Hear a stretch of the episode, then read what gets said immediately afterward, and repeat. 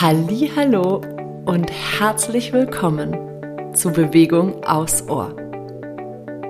Ich bin Sarah und ich freue mich riesig, dir mit diesem Podcast ein wenig Bewegungsliebe schenken zu dürfen. Meine kleinen Bewegungsaudios können dir dabei helfen, Bewegung etwas neu zu denken und mehr in deinen Alltag zu integrieren. Danke, dass du da bist. Ich freue mich auf unsere gemeinsame Zeit. Von Herzen, deine Sarah.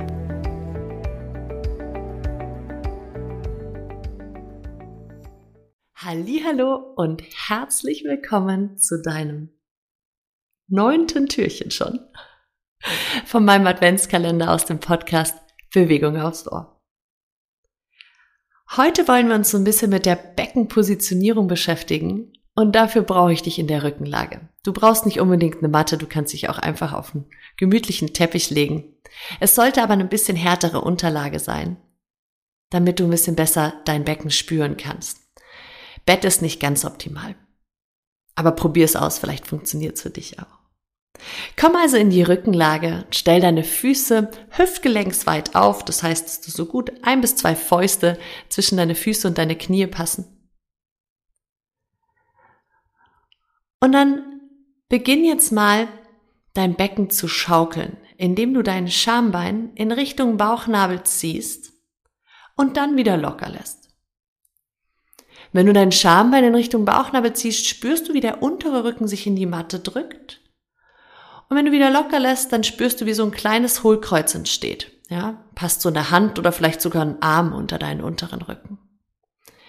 Bleib mal einfach in dieser schaukelnden Bewegung und spür mal hinten in deinem Becken, wenn du das Schambein zu dir heranziehst, dann hat eher der obere Bereich vom Kreuzbein und vom Beckenkamm Kontakt mit der Matte.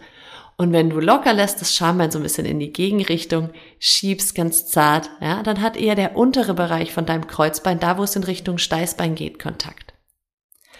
Und wenn du jetzt diese zwei großen Bewegungen immer kleiner werden lässt, kannst du dich genau in der Mitte einpendeln. Und das ist deine neutrale Position.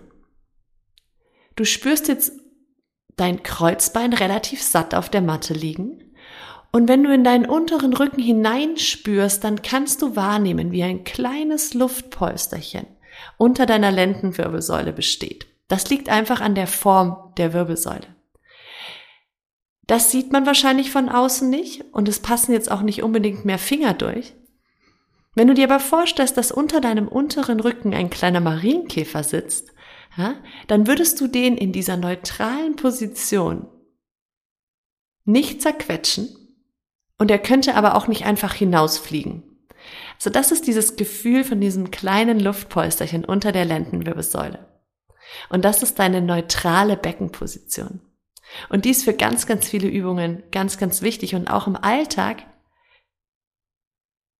darfst du versuchen, diese neutrale Position immer öfter einzuladen. Freu dich auf morgen. Da schauen wir uns das Ganze einmal im Stand an.